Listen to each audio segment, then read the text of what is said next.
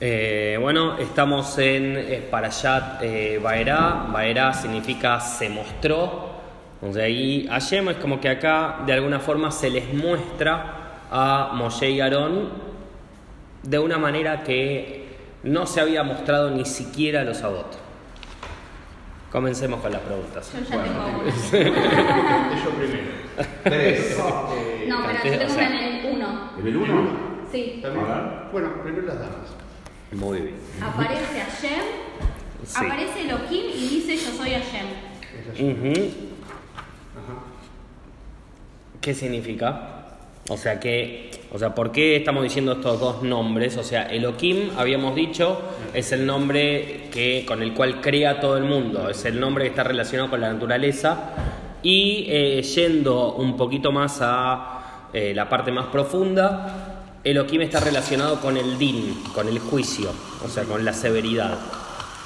Y dice que, o sea, le habla a Moshe y le dice, Ani Yod ok. Yod ok es el nombre este de las cuatro letras que no, no se puede pronunciar, por eso yo estoy nombrando, digamos, las letras y no, no digo el nombre. Y, o sea, ¿qué significa? Que, o sea, en realidad, Elohim, el nombre Elohim es el escudo de Yud. O sea, es como que, para entenderlo de alguna forma, como si fuese la capa de ozono que está cuidando, o sea, lo que hay por debajo. O sea, el nombre de OK está relacionado con el Gesed, o sea, con eh, la misericordia. Pero, o sea, acá el escudo, el que protege, es el, el nivel de Elohim. Ok. Eh, otra pregunta, esto, esto lo trae Rashi, Mm. que dice... Primero Aparte, dice- perdón, o sea, Rashi trae también una explicación de que eh, lo último que pasa en la para allá pasada, que es Moshe le está recriminando por qué le hiciste mal a este pueblo. Entonces, ¿quién va a hablar?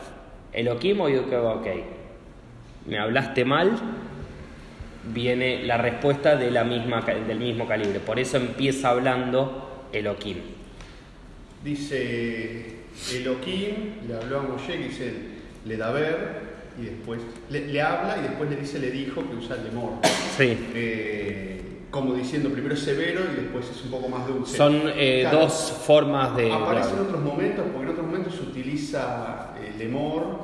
Sí, o sea, es, hay varias formas.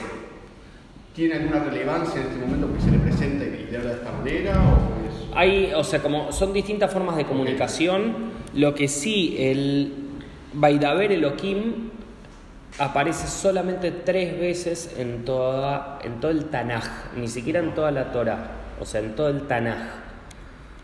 Una es acá, una es a Noaj, Noaj, Noé, y la otra, o sea, las tres veces que aparece, aparece solamente en la Torá en realidad. La tercera vez que aparece, Ah, no aparece cuando dice, estos son los mandamientos que dijo Elohim. Cuando está por entregarnos los Acereta Dibrot, la- los diez mandamientos. O sea, esas son las tres veces que aparece la expresión Baidaber Elohim. Ok. Ah, después siempre dice Bayomer. Después Bayomer o, u otra forma, pero el Baidaber, o sea, así con severidad, digamos, a Noah para que entre al arca, a Ahora, o sea, que le está hablando a Moshe, y cuando va a entregar los diez mandamientos. Medaber es, es más severo que. Que Lemor, sí, o sea, Lemor creo que Rashi trae Lemor como la diferencia, que, o sea, uno es el hablarte así como con dureza y el otro es como más al oído, o sea, como más Porque a, tranquilo. a mí siempre me sonó, o sea, de las acepciones del hebreo, que Medaber viene de una conversación y Lomar viene de un yo te lo digo a vos, listo. Como que. Pero según eso parecería como que el, el Lemor sería más por claro. Por eso, porque Medaber viene de hablar y Sí. hablar es una conversación y Lomar es decir. y decir es tipo es solo en una vía. Eh, podría ser, o sea, pero la realidad es que es al revés. o sea, no. O sea, el emor está. está relacionado más de una forma de hablar más suave. Tendría que buscarlo un poco más para ver bien por qué el emor y no el, el diver.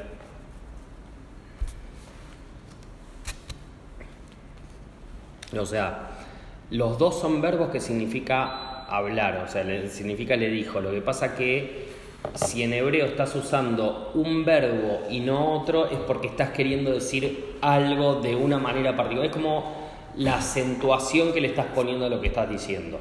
En uno, o sea, es como un se lo dijo y en otro es te dije tal cosa, o sea, como con más severidad. Ok. Eh, no, ya. ya ¿Y el del tres? no, no, ya. ¿Qué tenías pregunta? Eh, Yo tenía pregunta, pero me lo respondió acá en el comentario. no, sí, yo también. En, en el 3 calculo que hay alguna pregunta. sí, bueno. Vamos. Yo, Yadai es el guardián. Eh, Yakai es eh, no el guardián, sino eh, Yakai, o sea, es como el. Acá le dice el omnipotente, el, o sea, como el ilimitado, pero Yakai, el, que el Yakai está diciendo como que es. O sea, es un nombre que da un límite. Dice hasta acá. ¿Por qué? Porque Shakai significa Jedi. Jedi. Hasta acá. Por eso es que está dando un límite. Es como que se expande un montón, pero hasta un punto. Entonces, eso es lo que le está diciendo a los Abot, le está diciendo a los patriarcas, le dicen, Abraham, Isaac, Jacob, me les presenté como ese tipo de Dios. Pero a ellos no me presenté, no me di a conocer en realidad como ok. Tendríamos que volver y releer todo Bereshit, o sea, todo el libro de Génesis, para ver si en algún momento el nombre Yud ok habla con Abraham, con Isaac o con Jacob.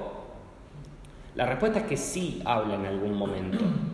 Pero acá lo que está diciendo, por eso hay que interpretar, y vamos a ir a la canción del Jacarandá, la otra, no la que lleva Keter, porque dice Nodati. Nodati es de Dat. O sea, el Yud ok no se los di para que lo puedan entender. Eso es lo que está diciendo acá. O sea, por eso hay que leer muy entre líneas todo esto. El Yud ok no lo llevaron a un nivel de Dat. Por más que yo lo usé, ellos no lo pudieron incorporar ese nombre. Eso es lo que está diciendo acá. Por eso a Moshe se le está revelando de una manera que a los Sabot no se revela de esa forma. ¿Moshe lo entiende? Aparentemente sí. O sea, porque por algo está eligiendo a Moshe para que haga todo esto. Ok. Y aparte, cuando va a hablar con Paró, Sí. él dice, vengo de parte de... Yo digo, ok. Mm. O sea, estoy entendiendo desde qué nivel te estoy hablando. Paró no entendía ese nivel. Mm. Y por eso dice, o sea, yo voy a endurecer su corazón. Mm. O sea, y su corazón, o sea, vieron de que aparece, la palabra endurecer su corazón aparece más de una vez. O sea, mínimamente, si no me equivoco, son siete veces que aparece, porque está relacionado con cada una de las plagas. Sí. Y, o sea, cada vez que aparece esto, vos decís, pero ¿por qué se le endureció el corazón? Porque no podía entender ese nivel. No, pero- Es como si nosotros lo entendemos en el nivel nuestro, cuando a nosotros nos pasa algo, tenemos dos opciones. O me enojo, 90% de, de las veces nos pasa eso, me enojo, o entiendo que es por algo superior. Cuando me enojo, no estoy entendiendo el mensaje. ¿Está? O sea, ¿por qué? Porque partimos de una base, que yo no la dije, pero partimos de una base de que Hashem quiere lo mejor para nosotros. Dios quiere lo mejor para nosotros. Y nos da todas las herramientas para que nosotros lo podamos cumplir. Ahora, si yo entiendo de que eso bueno es lo peor para mí, ¿entendí el mensaje? No, no lo entendí. Eso es el lo no dati. O sea, no estamos diciendo de que los sabot no eran enormes, nada por el estilo. ¿Qué eran? ¿Eh? ¿Qué es Padre. Eh, los patriarcas. Sí. Pero lo que sí estamos diciendo es que Hashem mismo dice, ellos no tuvieron el mérito de haberme revelado de esa forma. Me vieron de otras formas, pero no desde ese punto de vista.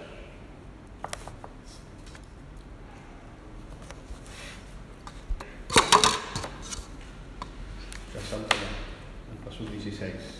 14, perdón. En la siguiente página. Cuando empiezan a mencionar las familias.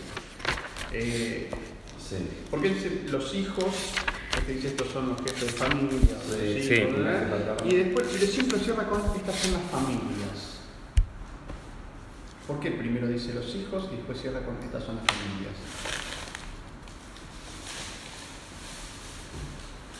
O sea, acá hay otra pregunta, digamos, más de Una fondo. dice, tipo, empieza Rubén, Simón, Leví y se queda. Y todo el resto, tipo, ¿para qué empezaste con Rubén y Simón si solo querías explicar de Leví? ¿Por qué? O sea, él quería llegar a Moshe, evidentemente. Ese era el punto, porque después sigue con Moshe. Podría haber dicho, Moshe viene de, Por eso. de, de la, la familia de Levi y viene de Keat. Punto, listo, ya Claro, está. entonces, ¿por qué empieza con Rubén y Simón? ¿Y por qué después se queda en Leví y no sigue explicando los demás? Hace un par de parshiot atrás, la para allá, Vallejí. ¿Qué- ¿De qué se trataba Vallejí? Yo entiendo que vos la estudiaste igual, pero, o sea, no, todavía no habías vuelto. Ah, ¿De qué se trataba la- la- Vallejí? seguro la estudié, pero de nombre no me acuerdo cuál es. Vallejí es la última para allá de Bereshit. Ah, los hijos. Ah, las bendiciones a los hijos. Perfecto. ¿Y qué es lo que vimos ahí cuando vimos las bendiciones? Sí. Que Reubén, Simón y Leví no son bendiciones. ¿Se acuerdan de que habíamos visto eso? Como que vimos y dijimos, o sea, de que en realidad el padre cuando está amonestando a sus hijos lo está haciendo con un amor superior. Correcto. ¿Está?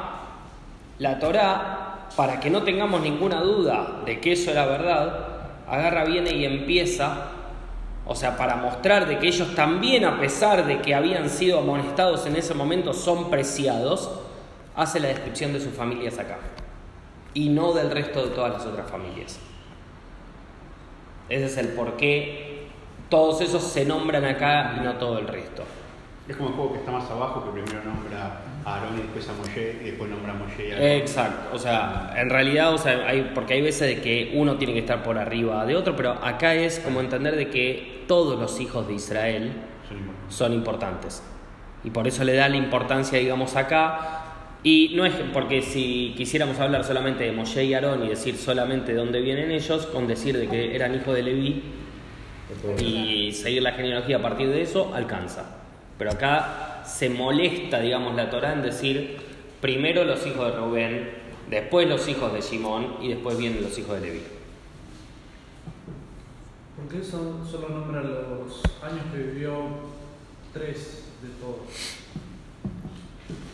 Sí, eso. O sea, Keat, son- Abraham. O sea, en realidad el propósito de los años de vida es para poder hacer, digamos, las cuentas con respecto a los años de esclavitud. Los años de esclavitud, ¿cuántos fueron? 400. Ujú, 400 y monedas. Entonces, para poder hacer las cuentas adecuadamente, es que te informa acá cuántos años, o sea, ¿por qué? Porque Levi entró. Ahora, después vas a empezar con temas de que hay padres e hijos que comparten momentos etarios, digamos, o sea, que hay- van a compartir una era o una parte de una era en común. Entonces, o sea, para que se puedan hacer las cuentas es de que la Torah te va poniendo en algunos momentos las edades. Porque después aparece Moshe, o sea que Moshe tenía 80 años, entonces eh, ahí, o sea, sí. Y Ojebed, en realidad, que es la mamá de Moshe, cuando entra, cuando bajan, digamos, de Israel, de Eretz eh, Canaan, y llegan a Israel, y Ojebed estaba en la panza de la madre. Y nace cuando cruzan los portones de Mitzrayim. O sea, nace ya Mitzrayim ella. Pero, Mitzrayim, Egipto. Eh, pero, en realidad, o sea, era para qué? Para decirte de que a partir de ese momento nace ella, con lo cual ahí ya puedes empezar a hacer las cuentas hasta que nació Moshe.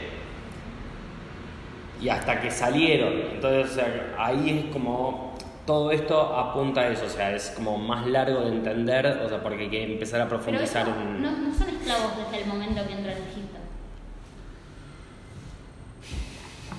Chan. Y no, porque 17 años por lo menos vive Isaac. Y Yosef. Hasta que no se muere Yosef, seguro que no eran, no eran esclavos. Hasta ahí. Si nosotros lo leemos literal, tenés razón. Ahora, una vez que bajás a Mitzrayim, Bueno. sos esclavo. Está bien, sos esclavo de lo que es Mitzrayim. Sos esclavo de, tu- de las estrecheces y limitaciones, como dijimos la otra vez. Entonces, entonces la realidad es eso, o sea que una vez que bajás, cuando bajaste ya sos esclavo. Porque acá dice que Levi no fue esclavizado. No, ¿por qué? Y esto lo trae un poquito más adelante en la para allá, cuando dice eh, con respecto a una de las Makot que la zona de Goshen no, No estuvo afectada. no- no estuvo afectada. La zona de Goshen, si vamos más atrás en la Torá, ¿a quién es dada?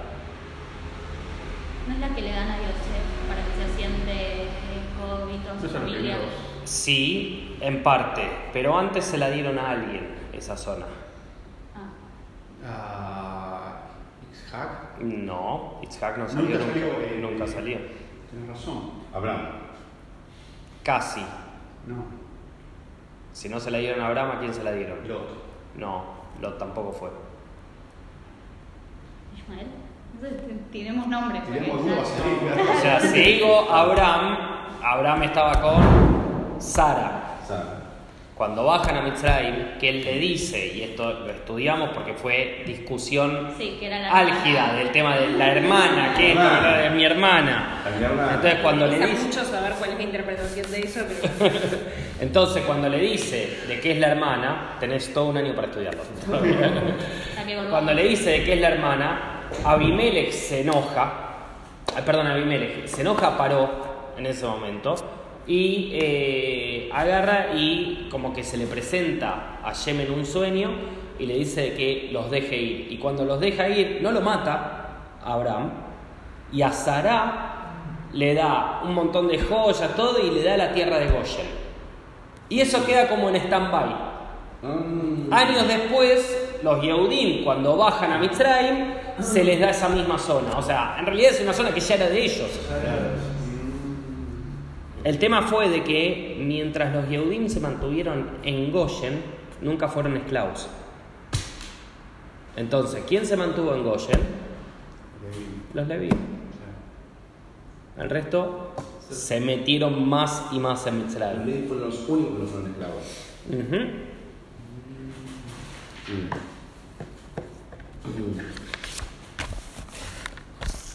¿Y por qué ellos se mantuvieron en Goshen? Porque en Goshen era donde estaban las yeshivot y todo. Ellos se mantuvieron ajenos a todo lo que era la vida en general.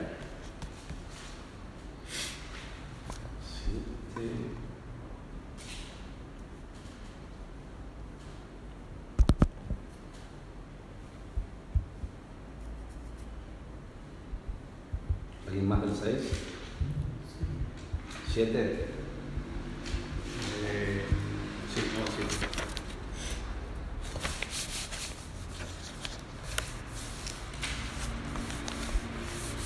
Siete tres. Pero yo haré que el faraón se ponga terco y multiplicaré mis señales milagrosas y mis maravillas en la tierra de Egipto. Pregunta. ¿Necesita Hashem hacer gala de todas sus señales y todas sus maravillas? Evidentemente sí, porque no lo estaban escuchando antes de eso. Y pero vos tenés el libre albedrío.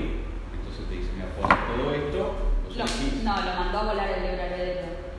No. Acá lo mandó a volar. No, lo que traen es que eh, vos tenés libre albedrío. A las, que cuando son las, que son 10 pestes, recién a partir de la sexta peste es cuando allá le empieza a endurecer el corazón. Antes lo endurece él, el propio faraón. Él es el que se va enojando y dice no creo, no creo, no creo. Bueno, Y después se lo endurece ayer, Hashem. porque él decidió ser Con así. la primera plaga, Hashem saca el libre albedrío. Porque cuando Hashem se revela así, eso es justo lo contrario al libre albedrío, porque Hashem está oculto para darnos libre albedrío. Cuando Hashem se revela, primero es lo de, la, lo de las varas, de las serpientes. Lo lo de las varas no es tipo magia. Bueno, pero. Pero cuando Hashem dice, Ah. yo voy a convertir el agua en sangre, Al y, igual y que. el Moshe hace, convierte el agua en sangre, está diciendo, Hashem dijo que esto iba a pasar, yo hice que esto pase. Tipo, es una Primero, clara revelación. vamos a, ir, vamos a ir paso por paso. Hay tres señales que Hashem le dice a Moshe, vas a hacer esto. Y si no te creen, vas a hacer esta otra. Y si por algún motivo no te llegan a creer, vas a hacer esta otra por último. Esta otra por último es lo que dio origen a las diez plagas, porque la última de todas era convertir el agua en sangre. Todo lo anterior tiene que ver con cosas que aparecieron en el capítulo pasado, o sea, en el capítulo, me refiero como si fuese una novela, o sea, en el capítulo anterior, ¿qué es lo que hizo? Estaba con la zarza ardiente, le dijo, agarrá, digamos, el, el palo que tenés, tiralo, y se convirtió en una serpiente. Sí. Vamos a ir un poquito, o sea, como más en detalle. La palabra que usa en hebreo para serpiente en ese momento es Nahash. ¿Qué palabra usa acá cuando dice serpiente? ¿Ves? Los que no sabemos hebreo, esta parte. Por eso dije. ¿Dónde dice serpiente? está en el 7.10. O sea, perdón, en el 7.9.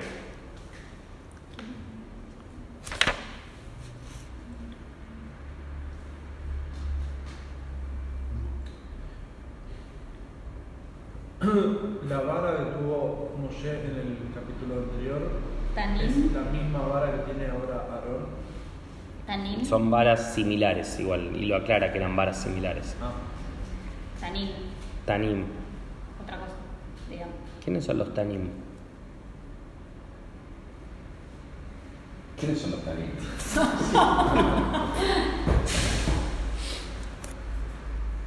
Vamos Los a taninos, pero. Bereishit, capítulo 1. En el comienzo. Mantenga. serpientita, ¿cuál es, no? O sea que es algo que estudiamos y no Sí, lo recordamos. no, y no lo recuerdan muy bien. En el principio. Ya les digo qué pasó. Dame un segundo.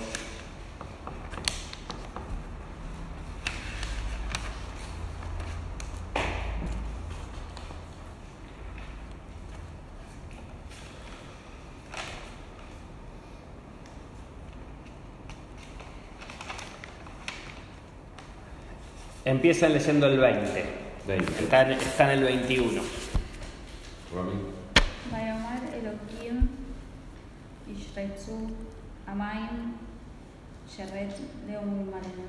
Nefesh Haya Be Uof Ofef Al Al Penei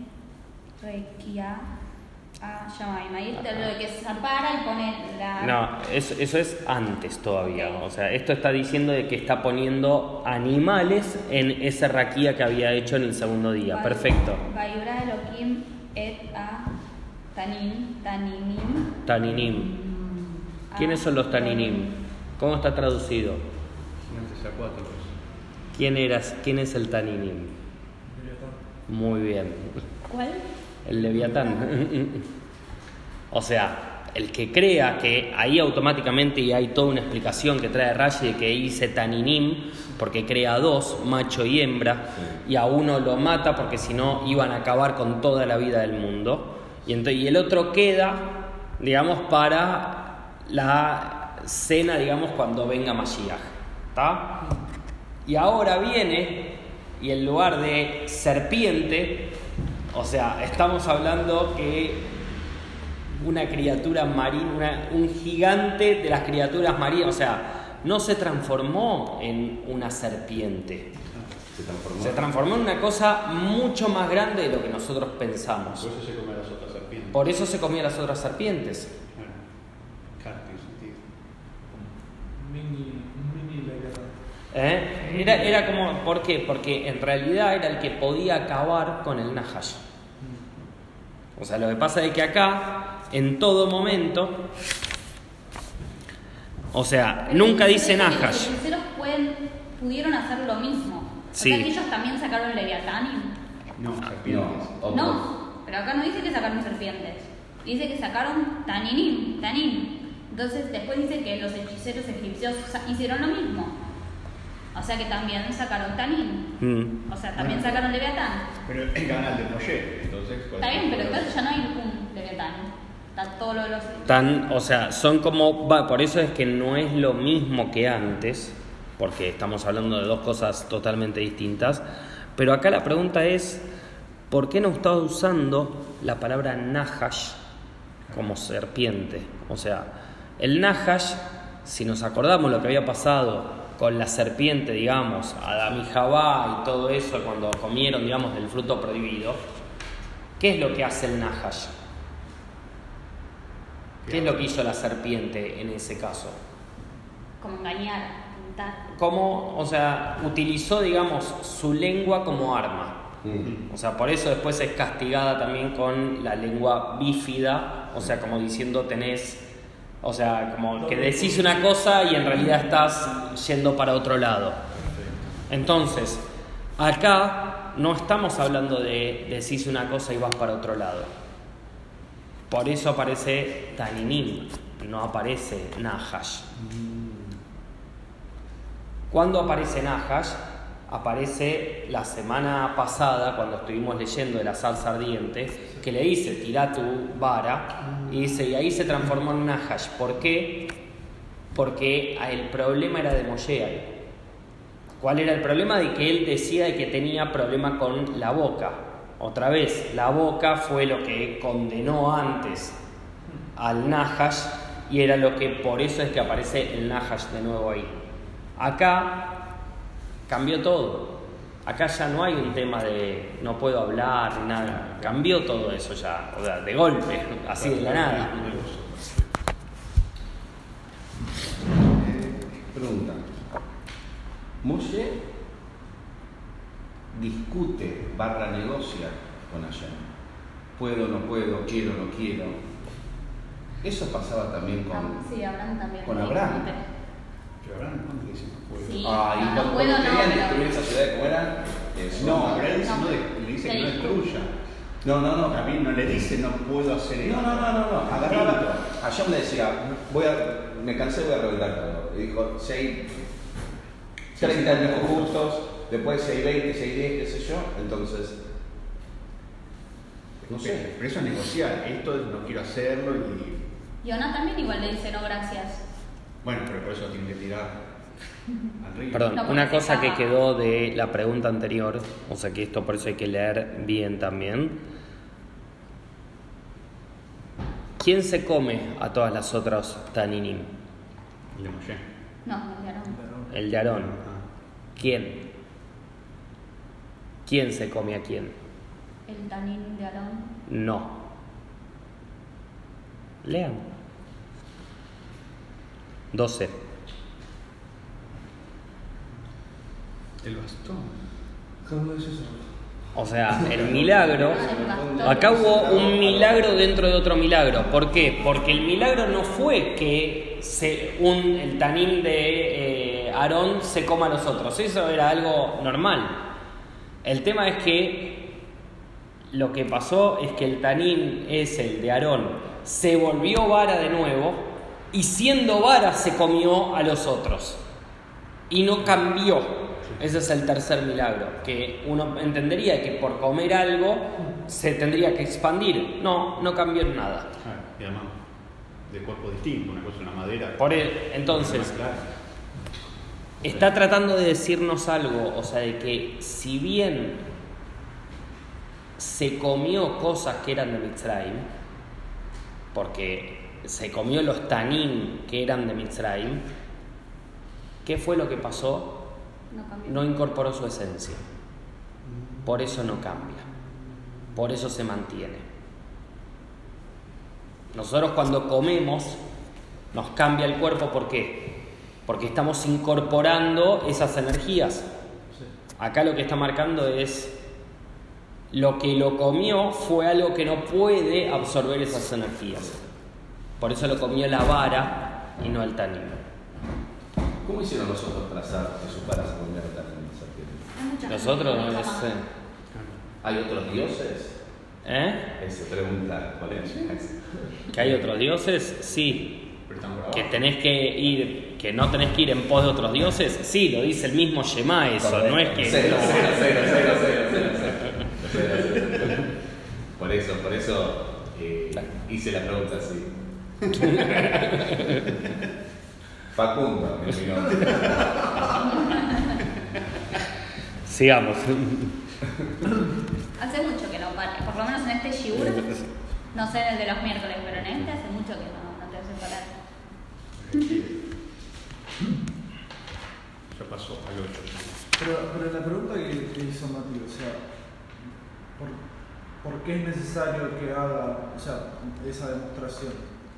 Los, eh, lo- los hechiceros, todo eso, ¿por qué tienen que hacerlo? No, no, no, no, no. eh, el Pasuk 3 que dice, pero yo haré que el faraón se ponga terco, multiplicaré mis señales milagrosas y mis maravillas en la tierra de Egipto. Ya. O sea, la, gran pregunta que tenemos en todo esto es, ¿las Makot, o sea, las plagas, fueron para Israel o fueron para los Mitzrim? Para ¿sabes? No. Según el 5, Tienes razón. A mi Israel no los escucha, no se quiere, tipo, ellos, Claro, ellos no reaccionan. Claro, la, la frase anterior lo dice, ¿no? No escucha. Claro, dice pone tu mano para que se transforme. Pero- En realidad, en realidad esa es la única parte. El resto de todas las Makot, o sea, desde la sangre hasta Makat y Jorot, es para los Mitzrim. dice, los egipcios sabrán que yo O sea, soy. ¿qué es lo que pasa?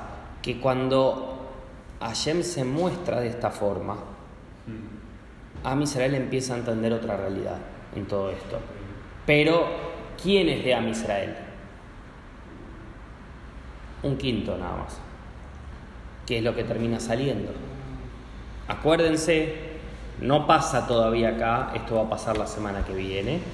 Ya les estoy spoileando, pero ya saben que son 10 plagas en total y que en esta, para allá en esta porción tenemos 7 plagas. Sí.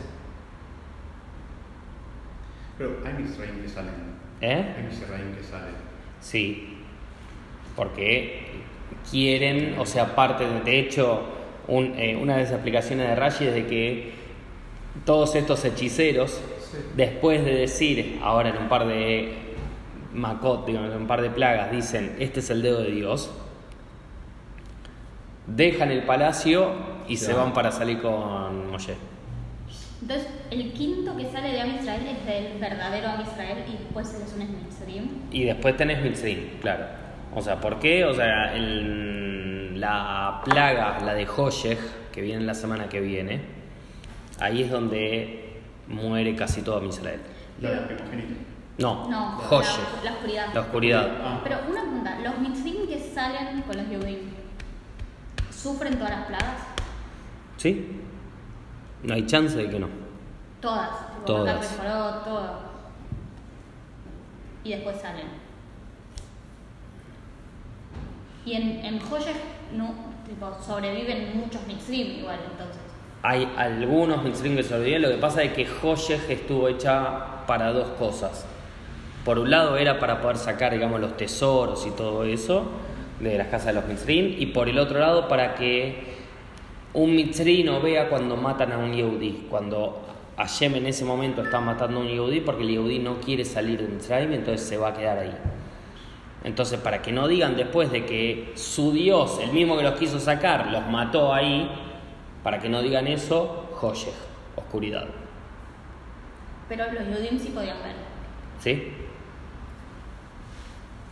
Por eso dice que los Yehudim veían y por eso se podían meter en las casas y todo eso. Pero ¿cuál es la lectura que se hace de la, todas las imágenes de muerte tan extremas, digamos, no? ¿Cómo? No entiendo. Claro, juntaban a montones las ranas muertas, como hay muchas imágenes como que lo que se hirió esto, hirió lo otro. O sea, ¿por qué? Porque en realidad está tratando de mostrar, o sea, es como yo te agarro y te digo, che, la verdad es que tenés que dejar de hacer lo que estás haciendo. No, pero a mí me copa, está bueno. No, no, pero está mal y tengo un par de maneras para que vos lo veas. Bueno, la primera es, de golpe, si vos seguís haciendo lo que estás haciendo, el agua que tomes se va a convertir en sangre. O sea, ¿por qué? O sea, porque empieza, digamos, con eh, la mayoría de las, eh, de las plagas tienen que ver con ir matando de alguna manera a dioses egipcios. El Nilo era una deidad para los egipcios. Entonces, que el Nilo se convierta en sangre, estás hablando de, o sea, es el- la, la primera acción que me está mostrando, o sea, de que hay alguien que está por arriba todavía del Nilo. Sigo con las ranas. Las ranas eh, tienen que ver con, eh, o sea, la- las ranas en realidad son de sangre fría se metían en los hornos, como para remostrarse incluso la rana el sacrificio que tenía por Hashem, por Dios. O sea que Dios le dijo, lo tenés que meter en los hornos, y iba y se metía en los hornos sin ningún problema.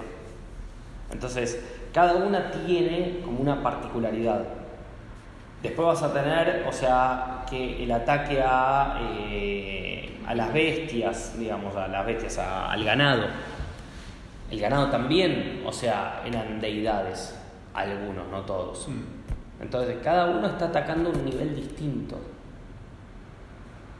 Cuando de golpe agarrás y tenés lluvia con fuego, o sea, lo que estás diciendo es, incluso los dioses que están en el cielo, para ustedes ni siquiera eso los pueden salvar. O sea, psicológicamente está debilitando todo lo que significa Mitzrayim. ¿Por qué? Porque la idea es que la, semana pasada dijimos que Mitz- eh, significa Meitzarim. Meitzarim son estrecheces y limitaciones.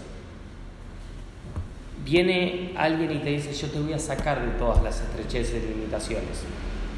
Pero para que vos puedas salir de todo eso, yo te tengo que mostrar lo débil que es la jaula en la cual vos te encerraste. Y esos son cada una de las makot.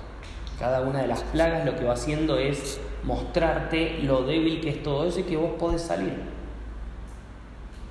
Pero es para Mitzrayim, para los Mitzrayim, y es también para Israel. O sea, por eso no era una respuesta fácil. Es para uno y para el otro al mismo tiempo. Tengo otra pregunta. Al principio Moshe le dice a Paró que salen por tres días al Desierto. desierto. Sí. ¿Le miente a Paró? No. O sea, ¿por qué? Porque después lo dice en un momento de que si. Porque Paró le dice, bueno, háganlo acá y listo. Le dice, no, no, no lo podemos hacer acá porque si no, o sea, van a decir de que estamos matando una deidad y va a haber problemas, entonces mejor que estemos a una distancia de tres días. Pero no es que no se podían hacer ofrendas, eso lo dicen más adelante en el 8.23. Por eso dije de que, o sea, ¿por qué no se podían? Porque eran deidades para los Mitzrim. No, pero digo, como no es la idea que Misraim es, es estrechez y vos vas al desierto, finalmente, entonces bueno. Yo estoy diciendo lo que le dijo a Paró, en, o sea, en Ah, realidad, o sea, él quería salir de Mitzrayim para poder hacer eso. Está bien, pero no iba a volver a Mitzrayim después. Creemos en la palabra de Moshe que sí. Pero la realidad es que Paró se da cuenta como que si se van, no van a volver. Y de hecho piensa cuando, les spoileo ya la semana que viene, cuando le dice váyanse, o sea, cuando se, se empiezan a ir, piensa de que tres días después van a volver. Y cuando no vuelven, ahí es que salen a buscarlos.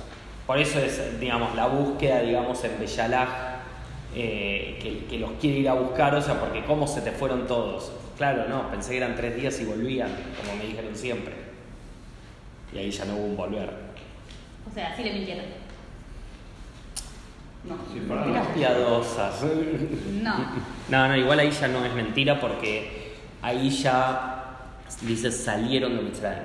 Ya no es iban a, a hacer corbanot, a hacer ofrendas en el desierto. No, no, no. O sea, ya dice si salieron de Mitzrayim. Si Paró hubiera dicho que sí de una, capaz iban tres días y volvían. Entonces ahí entendés por qué dice Hashem Que le va. voy a endurecer el corazón.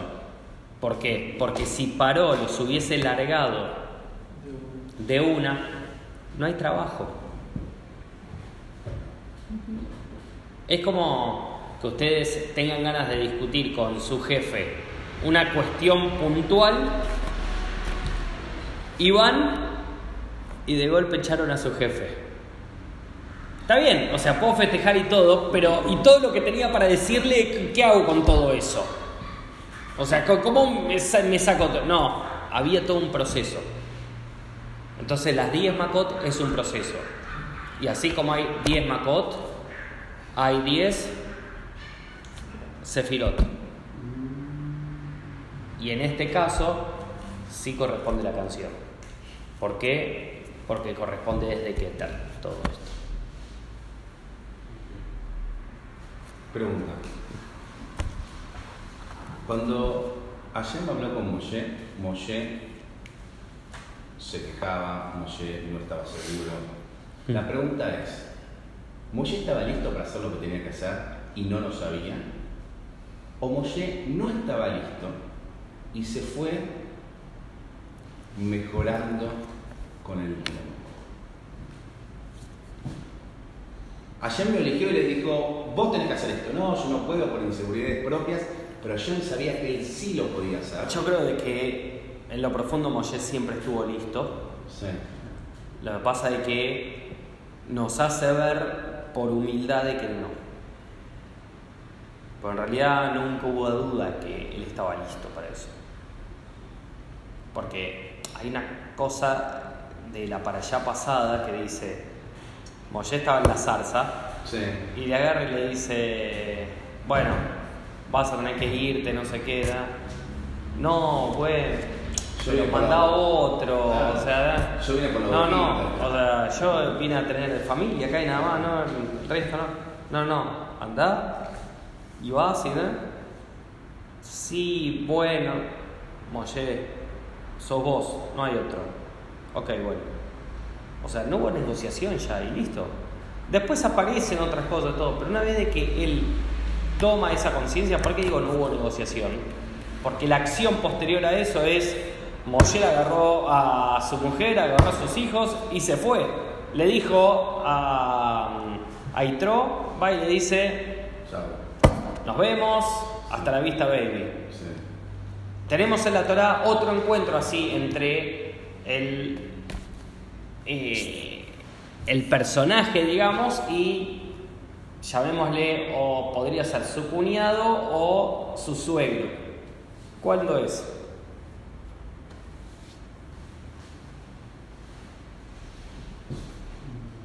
Jacob con, Ah, con la van. con Labán. Sí.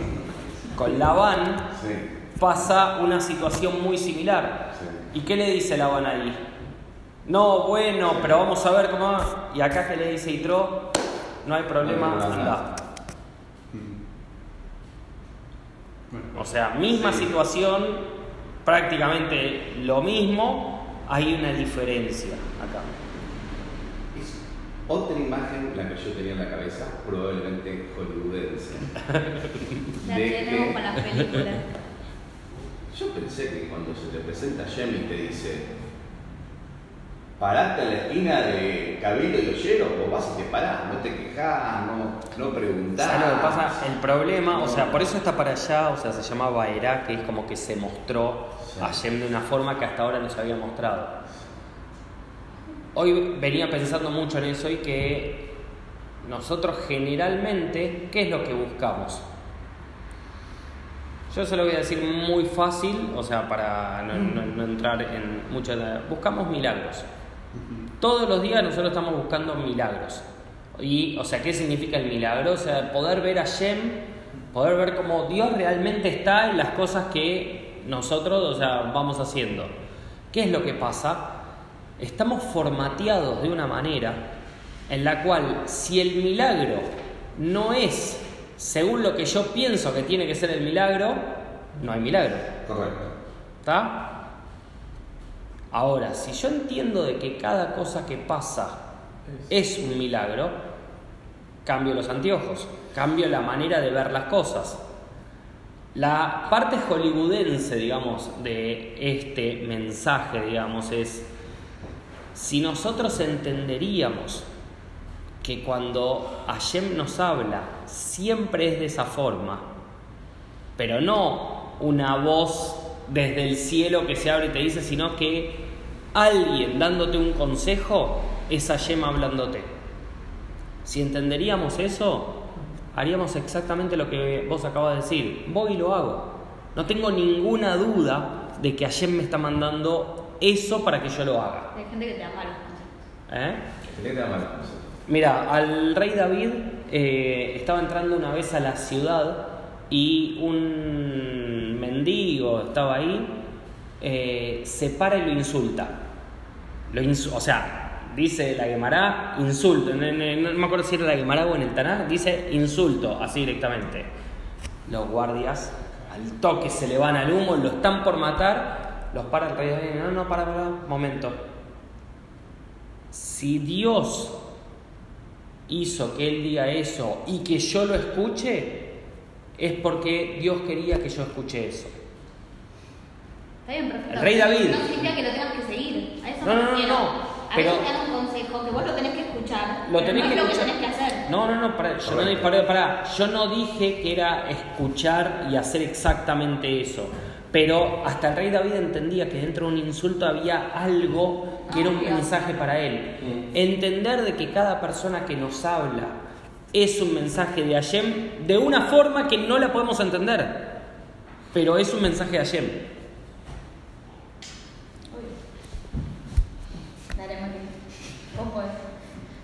Sin miedo. Claro que no está buscando milagros. O uno está buscando y ese formato que no tiene milagros. Pero lo interesante de ese tipo de milagros que son inequívocos. digamos. No hay duda en todas las cosas que vemos acá que la manifestación de Hashem es sí, nadie duda de eso. ¿No te pasa que llegás a la parada del colectivo y el colectivo está justo viniendo? Pará, pará, pará. Voy, voy a algo más básico. Hoy a la mañana, Baruch Hashem, sonó la alarma y se levantaron todos. ¿No? Me levanto sin despertador, pero sí. Bueno, pero en- entendiste el concepto. A, a lo que voy es, te levantaste. ¿Es un milagro eso o no? Sí, obvio. por supuesto. Puedo volver a la cuerda. O sea, podría lo aleinu, o sea, Sí, sí, sí, sí, sí, sí. no haber pasado. Correcto. Y sin embargo pasó. Pasó. Entonces, el tema es en cómo estamos formateados nosotros, que no lo vemos. No tiene que pasar algo maravilloso. Lo maravilloso que tiene que pasar es que nosotros empecemos a ver de otra forma.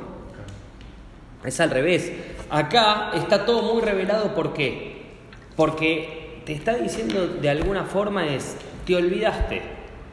Recién te acordaste de mí cuando empezaron la cosa dura. Empezó el laburo duro, ahí te acordaste de mí. Mientras tanto, no te acordaste. Entonces, te estoy mostrando de todo lo que te olvidaste. O sea, yo puedo, si yo dije que te iba a sacar, yo te voy a sacar. No es que no te voy a sacar. Y te estoy mostrando qué tan fuerte soy. ¿Por qué? Porque vos necesitas acordarte de todo esto. Por eso dije, las Makot son para los Mitzrim, pero también son para los Yehudim.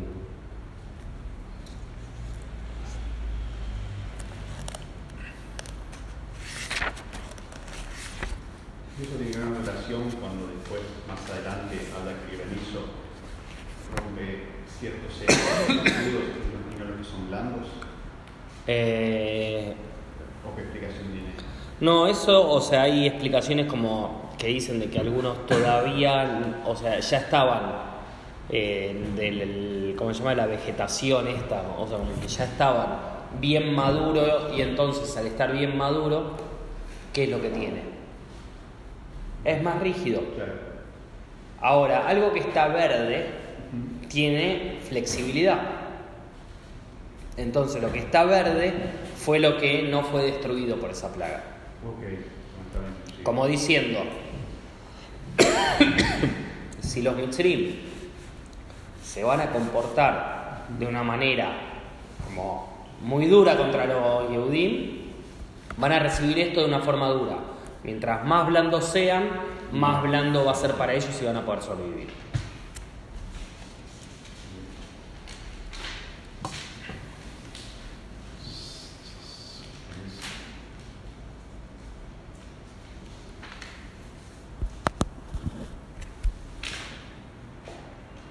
Última pregunta. Eh, Pues ya estamos en tiempo después. Bueno, acá vemos que, o sea, pone- creo que ya es la respuesta, pero que al agua y a la tierra va Aarón y al cielo va Moshe. Ujú. ¿Es solo por el tema de la gratitud? O sea, de que el agua y la tierra salvan a Moshe, entonces él no les va a hacer mal por acá Eso es una interpretación. La otra interpretación la vimos ayer en el otro Shiur. Ah, yo no estaba, me lo perdí. que tenía que ver cuando vimos dentro de lo que es el espacio meditativo. El espacio meditativo está formado, digamos, por seis mitzvot continuas del corazón. Esas seis mitzvot también están relacionadas con seis eh, arquetipos de almas judías. Seis arquetipos son Abraham, Isaac, Jacob, Moshe, Aarón y Yosef, y después estaría David, o sea, si son los siete, pero si son los seis, no está David ahí. Entonces, Moshe, en todo este área donde estaba, del Shigur de ayer, Moshe estaba en el techo Sí. y Aarón estaba en el piso. Entonces también tiene que ver con eso. ¿Dónde metes al séptimo en, tipo, en tu No, cubo? pues en tu cubo no entra el séptimo. Ah.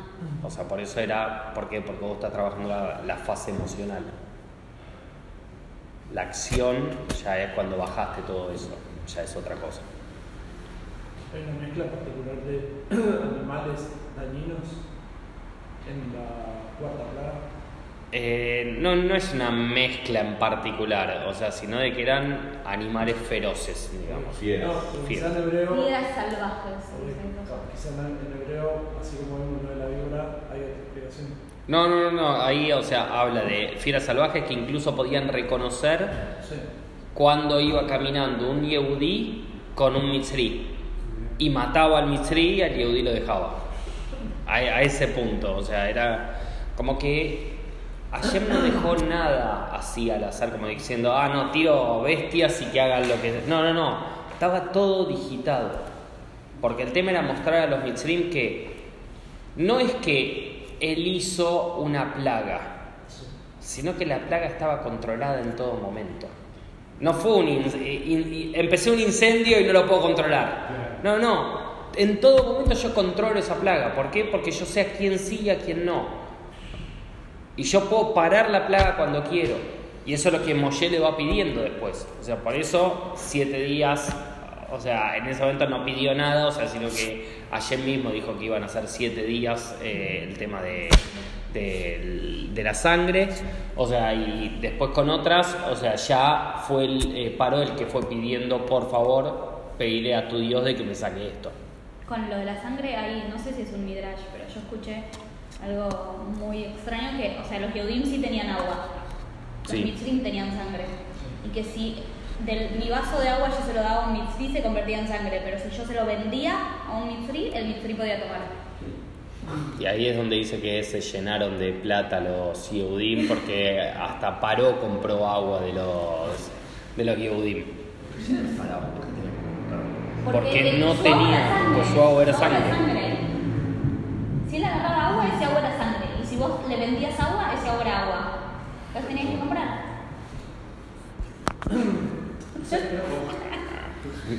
¿Por, por, por qué dejaron de haber ese tipo de demostraciones de Hashem, o sea, al día de hoy? ¿Por qué? Porque la realidad, pregunta.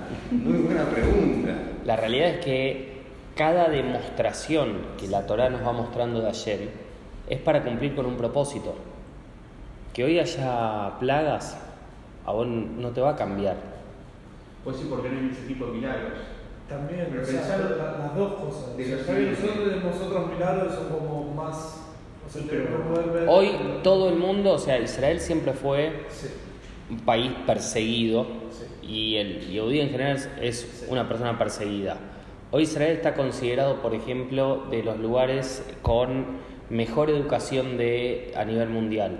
Es, o sea, antes se consideraba, por ejemplo, lugares de innovación científica, Silicon Valley, ahí arriba de todo, y después venía el resto del mundo. Hoy por hoy, Israel o sea, está considerado a la par de eso.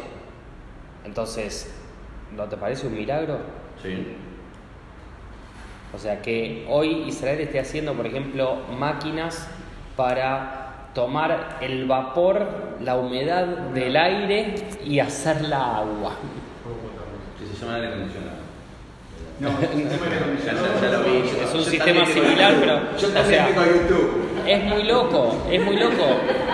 O sea, hay milagros ahora. sí. Decidimos no verlos. ¿Por qué? Porque estamos formateados para pensar que milagro es solamente esto. Y perdón, ¿no era que se habían olvidado a tal punto que tenían que hacer milagros tan obvios para que los vean a ese nivel? Eh, si hubiese sido así cuando Moshe va al toque la primera vez y les tira, digamos, a los Yodim el, Nah. la- el- como se llama el bastón y se hace serpiente y después lo agarra y se hace bastón de nuevo, o cuando hace Bueno, digo, zarat, o sea que saca la mano y la tiene con lepra y después no, Bueno, pero vos también. eso también era, eso también era y podría haber sido tranquilamente lo mismo. Y sin embargo, o sea, no alcanzó con eso. Claro, por eso digo, como fíjate a qué nivel quiero mostrar cosas sorprendentes. ¿Alguna pregunta más? Estrategia, entonces continuamos el Shabbat.